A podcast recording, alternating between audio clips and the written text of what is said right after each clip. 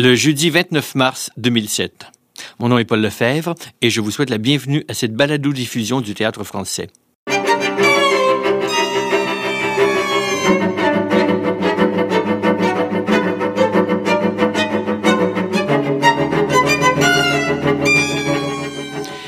Plaisir de recevoir aujourd'hui Wajdi Mouawad, l'auteur et le metteur en scène de Forêt, une création d'Okari de l'hypoténuse et d'Abekari Sekare, présentée au Théâtre du Centre national des arts du 27 au 31 mars 2007.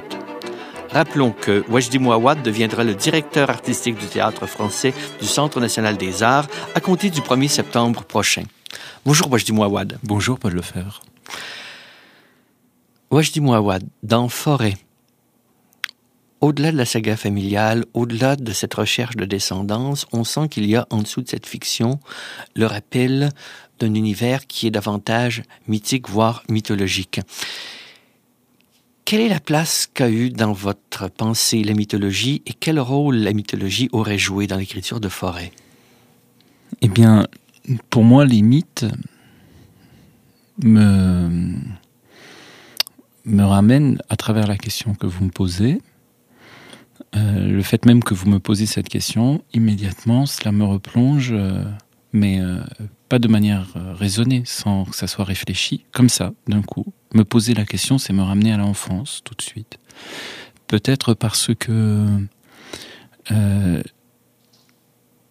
dans ce que les mythes ont de, de perceptible, dans ce qu'ils provoquent au niveau de l'affect, euh, eh bien, ces percepts et ces affects, on pourrait dire, me replongent tout de suite dans les percepts et les affects de l'enfance, euh, tels que je, euh, je les percevais enfant. Si vous voulez, c'est exactement comme lorsque, bien des années plus tard, lorsque j'ai senti pour, j'ai senti pour la première fois, euh, euh, quelque part dans le sud de la France, euh, j'ai senti une odeur qui m'a profondément troublé. Je me suis arrêté, je me suis rendu compte que c'était l'odeur d'un figuier et que cette odeur, ce qu'elle me euh, ce qu'elle avait de bouleversant pour moi, c'est que elle, euh, de manière surprenante, elle me ramenait à l'enfance, puisque mon enfance a été euh, baignée par cette odeur-là. Si vous voulez, c'est le, c'est le, le, concept de la Madeleine de Proust, quoi. Mais euh, porté au niveau, euh, au niveau des mythes. Mais pas directement, parce que ces mythes-là, je ne peux pas dire que je les connaissais quand j'étais petit, je les connaissais pas du tout. Mais ils sont méditerranéens, si vous voulez. C'est-à-dire que dans la manière qu'ils ont d'aborder le monde, à la fois dans ce qu'ils ont de terrifiant et de ludique, dans ce qu'ils ont de d'énigmatique, c'est toujours une énigme inexpliquée. Euh, le mythe de Sisyphe, qu'est-ce que c'est? Un type qui monte un caillou qui roule, qui remonte, un caillou qui roule, etc. Donc après, dans la manière de l'interpréter, c'est quelque chose de très méditerranéen. C'est-à-dire que dans les mythes, on sent le soleil tout de suite. Et euh, tout ça mis ensemble fait en sorte que je me sens chez moi dans les mythes grecs et latins, mais plus encore chez les Grecs, parce que euh, ils sont dans l'adolescence, ce que les Romains ne sont, ne sont plus. Euh, il y a beaucoup d'adolescence euh, chez les héros grecs. Tous sont des adolescents. Achille est un adolescent, il a peut-être 17 ans, 18 ans. Euh, Agamemnon n'est pas très vieux. Tout ça, ce sont des, des gens qui étaient profondément jeunes. Et l'adolescence tient une place très importante aussi dans ce que je fais. Donc, l'un dans l'autre, il y a beaucoup de renvois inconscients dont je ne soupçonnais rien quand j'ai découvert les mythes. Tout simplement le sentiment, exactement comme celui que vous pouvez éprouver lorsque vous arrivez dans une maison et vous ne savez pas pourquoi vous vous sentez bien dans celle-là, alors que dans la voisine vous vous sentez un peu moins bien, tout simplement. Mais celle-là, vous êtes bien. Eh bien, quand j'ai lu les mythes, de tout ce que j'ai lu dans ma vie jusqu'à maintenant, c'est là où je me suis senti le mieux. Euh, alors, évidemment, euh, avec les euh, avec les lectures, avec avec la vie conjointe que je, dirais avec ces mythes-là, eh bien, on, euh, se fabrique soi-même des histoires à travers des, mythes. Je parlais du mythe de Sisyphe, par exemple. Quelque chose d'assez intéressant, c'est qu'on se dit, mais enfin, c'est quoi cette histoire absurde euh, du type qui monte une boule et la boule, elle redescend, alors il la remonte, etc. Quelque chose d'absurde. Ou... Mais peut-être pas. Peut-être que les Grecs voulaient nous dire que la vie consiste à trouver l'erreur. À quel moment, dans le trajet de Sisyphe, se déroule, se passe une erreur qui fait en sorte que la boule retombe. Alors Sisyphe n'est pas fou, il fait juste repartir, repasser par le trajet pour essayer, un peu comme celui qui refait son chemin à l'envers pour retrouver la clé perdue. Eh bien, Sisyphe refait le chemin très lentement pour essayer à chaque fois à savoir à quel moment dans son trajet l'erreur s'est produite. Et ne trouvant pas, la boule redescend, il refait. Et cette idée, c'est une interprétation que j'ai faite, par exemple, je vous, donne un exemple tout simplement, mais à partir de là, à partir du moment où on commence à dialoguer avec euh, les mythes, si vous voulez, je, ne, euh, je ne, je ne travaille pas euh, à partir des mythes, je travaille je joue avec les mythes. Puis ça, pour moi, c'est une grande différence. Alors dans Forêt, on les retrouve de, différentes manières. On les retrouve de différentes manières aussi parce que je me suis rendu compte que toutes les histoires que j'ai pu inventer moi-même, toutes, euh, à partir du moment où je les décline, et euh, je me suis rendu compte qu'elles existaient quelque part dans un des mythes grecs. C'est-à-dire, en d'autres termes, je ne vais parler que pour moi, je n'ai jamais réussi à inventer quoi que ce soit qui n'a pas déjà été quelque part euh, observé par les... les ouais, dans la mythologie par exemple, dans Forêt, il y a l'histoire de ce paléontologue, Douglas Dupontel, qui raconte l'histoire de son père et qui dit mon père, à force de chercher à reproduire le crâne, à reproduire le visage à partir du crâne trouvé dans le camp de concentration pour essayer de redonner une mémoire à, celle qui a été tuée dans ce camp, est devenu fou parce que il est presque tombé amoureux d'une image qu'il n'a cessé de reproduire. Eh bien, ça c'est le, le, mythe de Pygmalion tout mhm. simplement. Eh bien, mais toutes les histoires, toutes les histoires, toutes les histoires que moi j'ai pu inventer euh, se trouve quelque part dans un mythe. Même Willy Protagoras s'enfermer dans les toilettes, eh bien, c'est le mythe de l'enfermement, de la, de la folie, de la, schizophrénie. On les retrouve partout. Euh, alors, euh, il y a voilà une sorte de confiance absolue dans les mythes qui fait en sorte que j'y retourne à chaque fois que je suis un peu perdu. Alors, il y a un travail non seulement que tu reconnais les mythes, vous reconnaissez les mythes, mais un travail de va-et-vient à un certain moment. Oui, oui, oui. Puis euh, vraiment une source inépuisable de de réponse et de, de réflexion.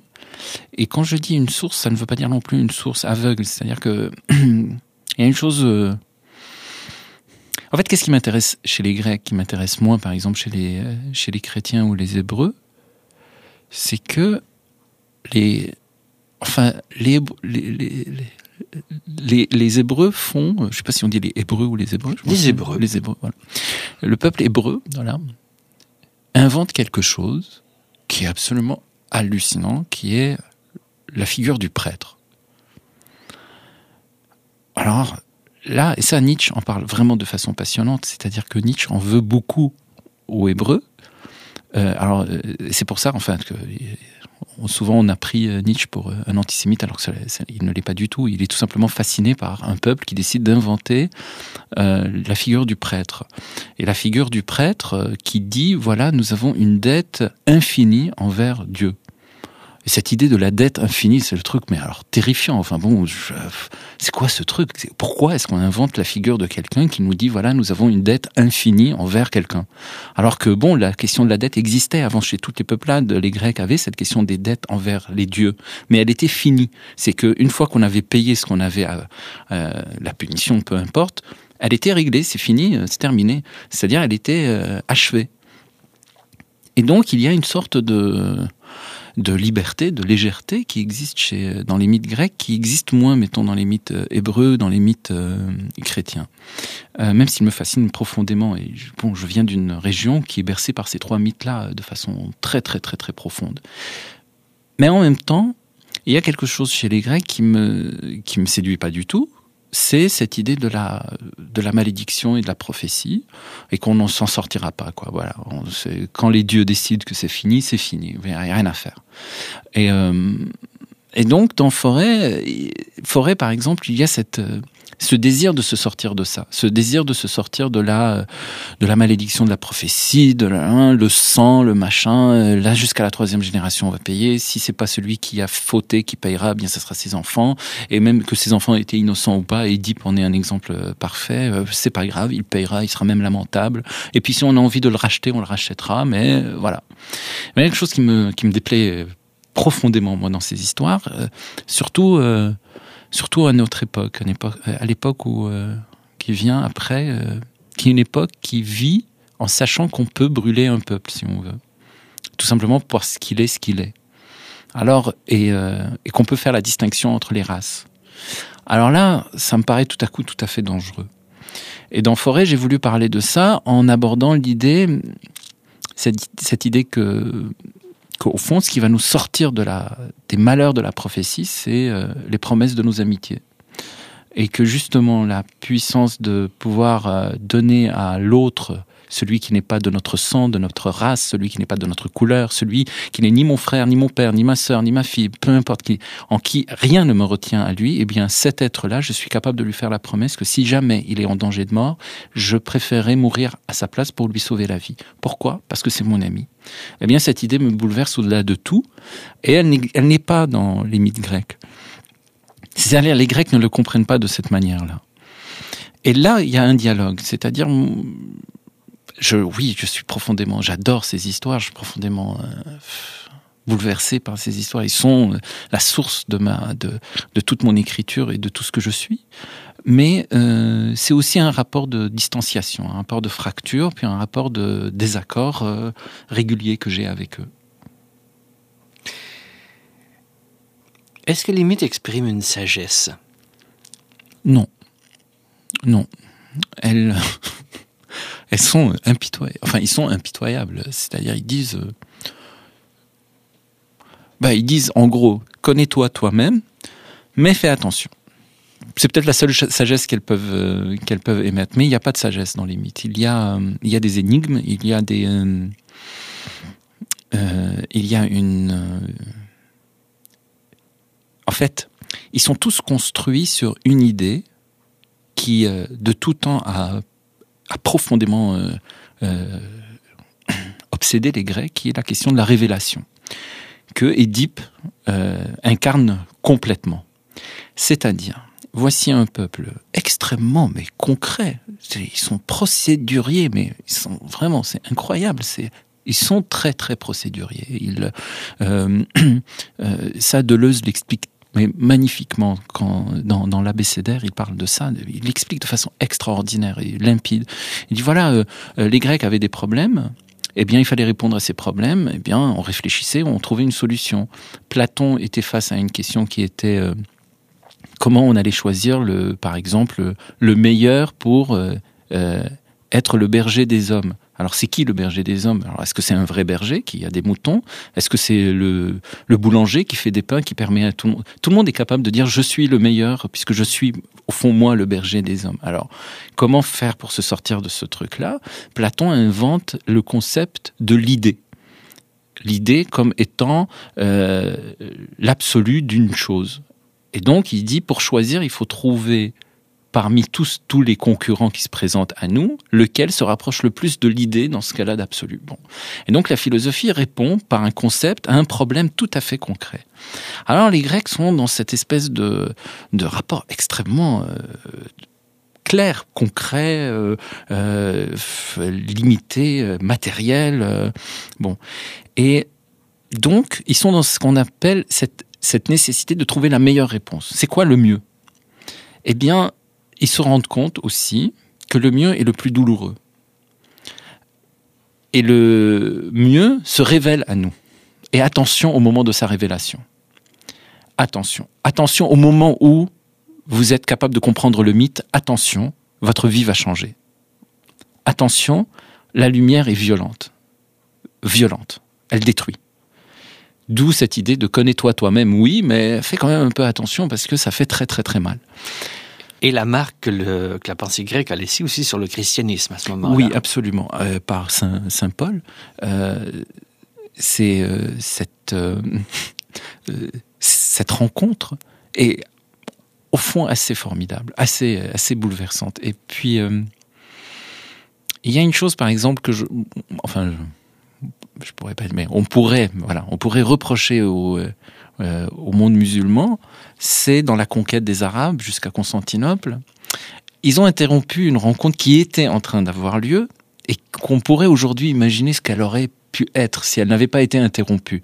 C'est-à-dire quand je, dis je reproche euh, quelque chose, je reproche pas euh, je, reproche l'interruption de, ce de cette rencontre qui était en train de se faire par le fait qu'ils ont bloqué le chemin, qui était la rencontre entre justement ce monde gréco-chrétien et le monde, le monde de l'Inde, le monde de, Bouddha.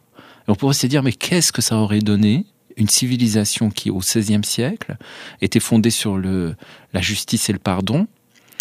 Qu'est-ce qu'une qu'est-ce qu'une société comme celle-là aurait donné si elle avait rencontré la société qui est la société du détachement et de la euh, de la méditation. Enfin bon, qu'est-ce que ça aurait donné la rencontre entre le Christ et Bouddha quoi? Enfin bon, vraiment, on pourrait se dire c'est un c'est une date extraordinaire. Ça aurait pu vraiment donner une civilisation qui euh, d'année en année, euh, euh, enfin quel monde, dans quel monde viverions-nous aujourd'hui si cette rencontre avait eu lieu?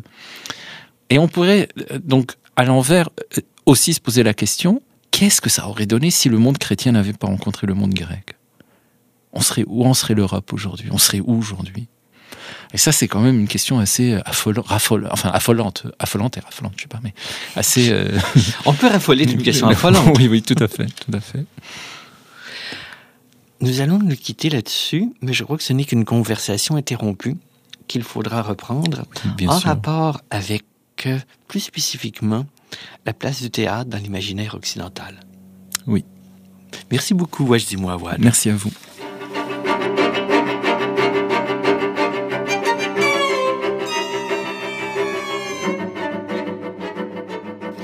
C'était Wajdi Mouawad, l'auteur et le metteur en scène de Forêt, une création d'Okari de l'hypoténuse et d'Abekari Sekaré, présentée au Théâtre du Centre national des arts du 27 mars au 31 mars.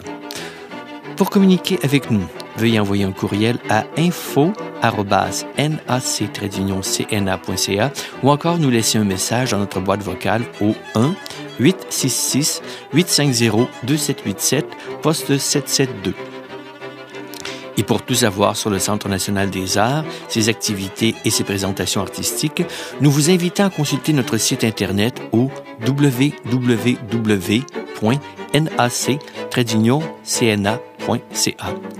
C'est Paul Lefebvre qui vous dit au revoir et qui vous invite à suivre ces balados-diffusions qui accompagnent les présentations du théâtre français. Notre prochain rendez-vous aura lieu dans la semaine du 9 avril pour parler de Vivre, un spectacle de Brigitte Henkens d'après la vie et les œuvres de Virginia Woolf, présenté au studio du Centre national des arts du 11 au 14 avril prochain.